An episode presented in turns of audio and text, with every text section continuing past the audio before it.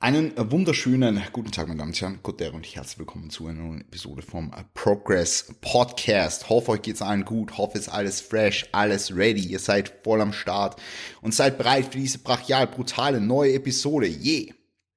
Gut. Wir sprechen heute über das Thema Deload. Ja. Ein sehr heiß begehrtes Thema, ja, das ich immer wieder auf Instagram thematisiert, dass ich immer wieder auf YouTube thematisiere, unterschiedliche Approaches, unterschiedliche Ansprüche natürlich auch von unterschiedlichen Athleten und Athletinnen. Und das muss man einfach berücksichtigen. Ja, und deswegen will ich mal ganz kurz in diesem Podcast heute umreißen, worauf es ankommt, wenn es um, um Deloads geht, ja, und wie du für die einfach so ein bisschen herausfinden kannst, wie du deine Belastbarkeit nach einem Zyklus wieder in die Höhe schraubst. Weil das Ziel von einer Deload ist ja grundsätzlich jetzt einfach nur die Belastbarkeit und die körperliche Fitness wiederherzustellen, ja.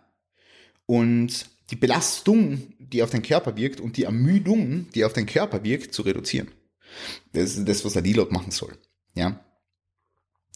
Du kannst dir so vorstellen, dass du über einen Trainingszyklus immer mehr Fatigue akkumulierst. Ja? Das heißt, mit jedem Stimulus, den du setzt und mit jedem harten Stimulus, den du setzt und mit jedem Stimulus, den du setzt, der Adaptionen nach sich ziehen soll, ja, entsteht ein gewisses Maß an Fatigue, entsteht ein gewisses Maß an Ermüdung. Und dieses Maß an Fatigue, dieses Maß an Ermüdung gilt es abzubauen. Früher oder später, ja. Für, für, für, für nicht so weit fortgeschrittene Athleten eher später, für fortgeschrittenere Athleten wahrscheinlich eher früher. Das, das, das muss man sich dann natürlich individuell anschauen. Aber wie gesagt, ich will da jetzt nicht zu sehr ins Detail gehen und will da nicht zu sehr auf die individuellen Unterschiede eingehen, sondern eher mal so einen generellen Handlungsplan mit an die Hand geben, weil da immer noch sehr viele Fragezeichen sind. Und für alle, die das Thema näher interessiert, ich habe also wenn du im Podcast-Feed weiter nach unten scrollst, ich habe schon eine Episode gemacht, beziehungsweise mehrere Episoden, die, die, Programming Talks von Coaches Corner. Ähm, die kannst du anhören, ja. Ist eine Episode dabei, da sprechen wir auch sehr viel über Fatigue Management, sehr viel über Deloads. Ähm, wenn dir das Thema näher interessiert, hör da unbedingt mal rein. Ja, ähm, so viel jetzt mal dazu. Es war ein langes Intro, aber es war ein Intro, das wichtig war, weil jetzt weißt eigentlich schon, worum es bei einem Deload geht wenn dir diese Podcast-Episoden gefallen, und mir gefallen sie ganz besonders, weil ich kann mich hersetzen und rede einfach über ein Thema, das mich interessiert und euch hoffentlich auch interessiert. Aber wenn, wenn du sagst, hey, das ist geil und du möchtest den Chris gerne unterstützen und egal wo du diesen Podcast jetzt hörst, ob du auf Apple Podcasts unterwegs bist oder auf Spotify oder auf YouTube, bitte sei so nett. Step number one, lass mir bitte einen Kommentar auf YouTube da.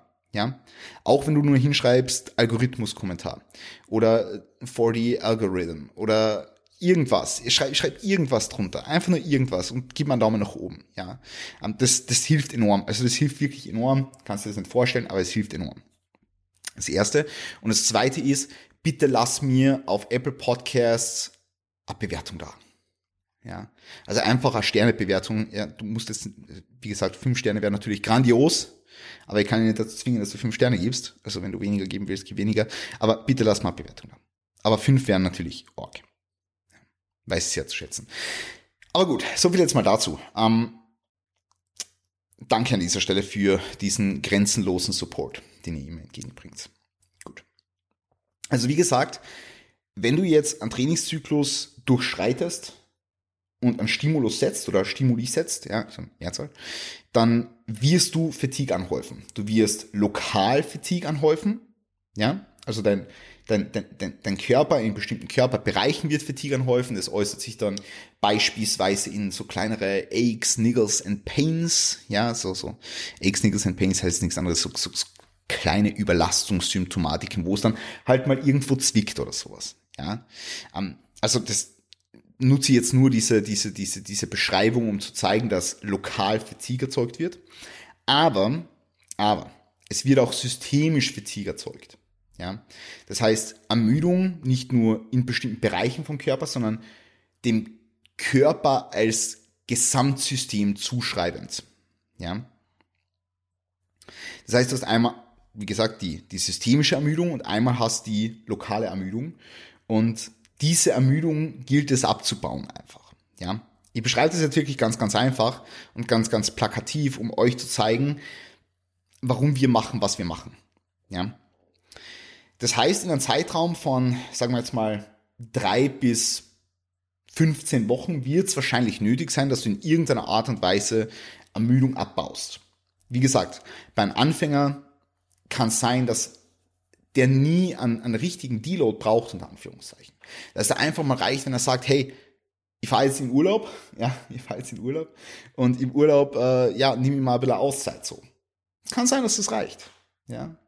So, vier, fünf Tage an der, an der Côte d'Azur und dann ist nie dort drinnen. Oder für einen Anfänger kann es auch ausreichen. Angenommen, angenommen, der trainiert jetzt einfach mal dahin, oder Anfängerin, ja, trainiert jetzt einfach mal dahin. Es kann ausreichen, wenn du einfach mal sagst, okay, jetzt, jetzt ist zu viel Ermüdung da, reduziere mal für die nächsten beiden Einheiten Gewichte um 20 Prozent und arbeite die dann wieder langsam nach oben. Kann funktionieren, ja. Also, es ist ein sehr, sehr flexibler Term Deload. Das heißt einfach nur, dass wir Wege finden müssen, wo wir nicht die ganze Zeit anschieben. Ja? Und wie gesagt, ein Anfänger, der verhältnismäßig noch mit geringeren Gewichten trainiert, oder eine Anfängerin, kann länger trainieren, viel, viel länger trainieren, im Hinblick auf lokale und systemische Ermüdung, als jetzt jemand, der fortgeschritten ist und sich jede, jede, also der, der einerseits hart trainieren kann oder die einerseits hart trainieren kann und andererseits einfach schon mit höheren Lasten arbeitet, ja, mit höheren absoluten Loads. Ja. Das ist natürlich um einiges disruptiver, ob du jetzt einen, einen, einen Romanian Deadlift machst mit 220 Kilo oder einen Romanian Deadlift mit, sagen wir, 140 Kilo oder 120 Kilo. Ja. Dementsprechend unterscheidet sich das halt ein wenig. Gut, wie weißt du jetzt, ob du einen Deload brauchst? Und da würde ich jetzt gerne einfach nur auf ein paar Deload-Symptome eingehen, damit du weißt, okay, hm, das kann jetzt sein, trifft es auf mich zu. Und das, das, das erste ist jetzt sehr trainingsspezifisch gedacht und das ist einfach nur die Regression im Training oder Stagnation im Training, also Stalling ähm, und, und, und so generell die, die Regenerationskapazitäten, die einfach schlechter sind. Das heißt, du merkst einfach, hey, du brauchst viel länger zwischen die Einheiten, um zu regenerieren. Also einerseits muskelkatertechnisch vielleicht, andererseits braucht dein Körper einfach mehr Erholung. Also du merkst, du, du musst dich mehr in die Einheiten reinschleppen. Du, du, du, du gehst nicht mehr so mit dieser, mit dieser vollen Alertness, mit dieser vollen Freshness in die Einheiten rein. Also die Regeneration, die du brauchst von einer Einheit zur nächsten, die dauert einfach länger. Ja, die dauert einfach länger. Also das ist so ein Punkt, der sicherlich da, da zum Tragen kommt und der sicherlich super, super wichtig ist. Also diese, diese verlängerte Regeneration einfach. Und wie gesagt, wenn du die für mehrere Wochen einfach nicht mehr steigern kannst oder keinen Progress mehr machst oder, oder du, du, du merkst einfach, es geht in den verschiedensten Bewegungsmustern nichts mehr voran oder es geht nicht mehr das voran, was du dir vielleicht erwartest, ja, dann wäre es vielleicht mal an der Zeit, ein Deload zu machen. Ja. Und einfach mal einen Step back zu machen, um dann in weiterer Folge wieder Step by Step by Step by Step nach vorne zu gehen. Ja. Nur so als, als kleiner Thought Process am Rande. Also, also die Regression, Regression im Training ist sicherlich so, dass was bei, was bei vielen Leuten erfahrungsgemäß eher später passiert als früher. Also bevor das passiert, treten noch andere Symptome meistens auf. Ja, wie gesagt, ist nicht generalisierbar, aber das sind so die, die, die typischen Dinge. Also so Regression, Stalling, äh, schlechtere Re Recovery und dann natürlich so, wie gesagt, das gesamte körperliche Wohlbefinden betreffen. Und da sprechen wir jetzt einerseits über den Schlaf, also wenn der Schlaf deutlich schlechter wird, also die Schlafqualität, du öfter aufwachst, du merkst einfach, du, du bist sehr, hm, wie soll man sagen, ähm, du hast so innere Unruhe, Ja, du hast so innere Unruhe, einfach einen schlechteren Schlaf. Du brauchst vielleicht einfach mehr Schlaf dadurch, ja. Ähm, und du hast im Alltag so eine Lethargie. Ähm, das sind so typische Dinge, die zutreffen, wenn es jetzt um Mandilo geht. Also einfach diese, diese Motivationslosigkeit, diese Trägheit, diese Lethargie, dieser, wie gesagt, schlechtere Schlaf. Dann natürlich Auswirkungen auf den Appetit. Also sehr viele Leute, vor allem wenn es in Richtung Aufbauphase geht, und die Leute, die jetzt schon deeper into a off-season oder deeper into a gaining phase sind, die wissen das so. Ja, dass, dass dann vielleicht der Appetit mal ein bisschen weniger wird. Ja, also wenn, wenn, wenn Trainingsfatigue so weit ansteigt oder trainingsinduzierte Fatigue oder für mich ist auch die, die, die Gesamtheit aller Stressoren, weil ist jetzt nicht nur Training betreffend, muss man klar dazu sagen, hm, vielleicht ganz kurz noch was dazu sagen, dass, dass halt der Appetit dann weniger wird. Ja, und äh, mit der Ernährung dann zusammen natürlich auch noch Auswirkungen auf die Verdauung und äh, schlechtere Konzentrationsfähigkeit, man ist etwas gereizter etc. pp. Also es sind jetzt so eine Reihe von, von Symptomen, die potenziell auftreten können. Ja, es gibt natürlich noch weitere.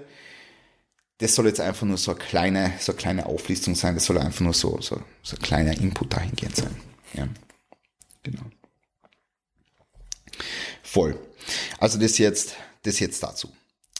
Grundsätzlich muss man sagen, dass das, was wir da, mm, also das, was wir jetzt brauchen im Hinblick auf, auf also im Hinblick auf den Deload jetzt, ja, im Hinblick auf den Deload, es fließen hier nicht nur trainingsinduzierte Faktoren ein. Es fließen hier nicht nur trainingsinduzierte Faktoren ein in den Deloads und so diese, diese generelle körperliche Belastbarkeit oder diese generelle körperliche Belastung auch, da fließen viele verschiedene Faktoren mit ein. Also jetzt beispielsweise auch, wie schaut's aus mit die, mit die Stressoren, die im Training overall, äh, oder im Training und außerhalb vom Training overall vorhanden sind. Wie, wie, wie schauen wir dahingehend aus? Ja? Wie, scha also wie schauen wir im Hinblick auf diese diese, diese Stressoren aus. Ja, und da muss man halt einfach sagen, da muss man halt einfach sagen, dass viele Leute das unterschätzen, wenn sie jetzt beispielsweise im Leben einfach mehr Stress gerade haben, ja, sie im Leben einfach mehr Stress haben und dann halt der Trainingsstress noch oben drauf kommt und dann auf einmal, puh, jetzt brauche ich statt, statt so und so viel, äh, statt so und so viel Tagen Deload brauche ich auf einmal mehr Tage Deload oder jetzt brauche ich statt also stattdessen, dass ich jetzt einen Zyklus sechs Wochen durchziehen kann, bin ich auf einmal nach vier Wochen schon komplett, komplett am Arsch, so, ja, also,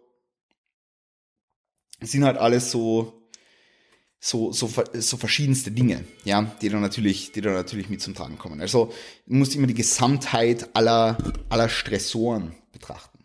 Ja. Genau. So viel jetzt dazu. Und dann haben wir natürlich verschiedene Möglichkeiten, an Deload durchzuführen. Ja, also wir haben jetzt über die Symptome geredet, wir haben über das Warum geredet, warum wir das überhaupt machen und so weiter und so fort, aber wir haben auch jetzt natürlich verschiedene Möglichkeiten, an Deload durchzuführen. Und hierbei würde ich gerne auf fünf große Varianten eingehen. Die erste Variante ist, einfach Trainingspause zu machen.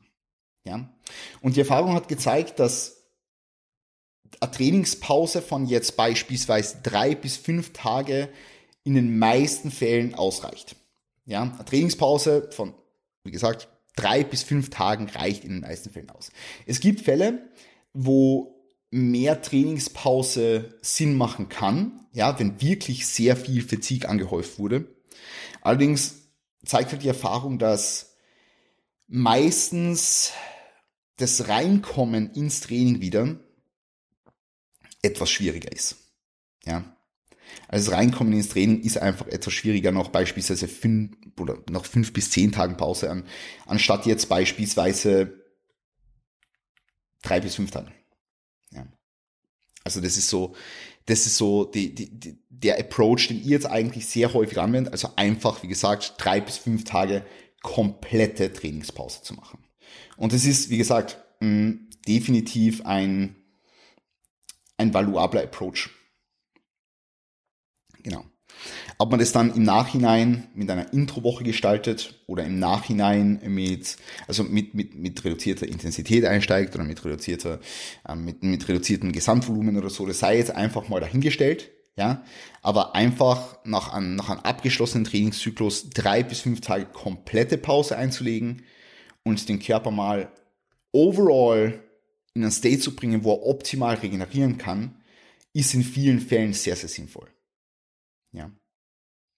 Und es gibt Leute, die trainieren lieber, es gibt Leute, die pausieren lieber, es gibt Leute, für die funktioniert das besser oder das besser. Wie gesagt, ich will euch einfach nur ähm, unterschiedliche Approaches mit an die Hand geben, um da schlussendlich dann für euch entscheiden zu können, was macht ihr und wie, wie implementiert ihr das Ganze. Ja. Das heißt, erster Approach, komplette Trainingspause und dann eben wieder Einstieg, je nachdem, wie es für euch halt äh, notwendig ist oder was ihr, was ihr als produktiv seht. Gut, dann ist der zweite Approach ein De-Volume Approach.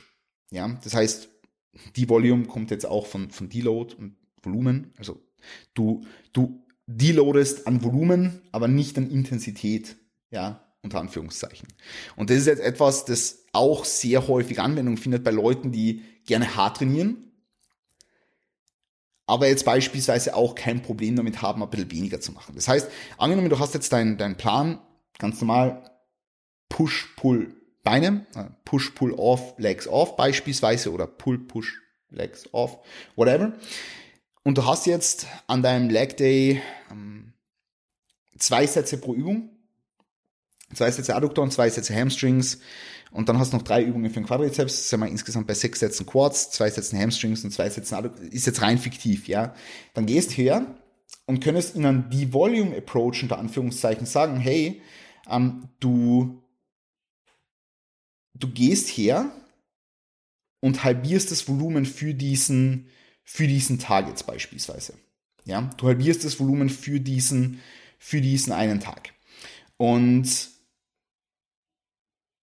hast dann im Endeffekt jetzt, wenn wir über Leg Day sprechen, einen Satz Adduktoren, einen Satz Leg Curls, einen Satz Leg Extensions, einen Satz Hack Squat und einen Satz Leg Press. Jetzt rein fiktiv, wie gesagt.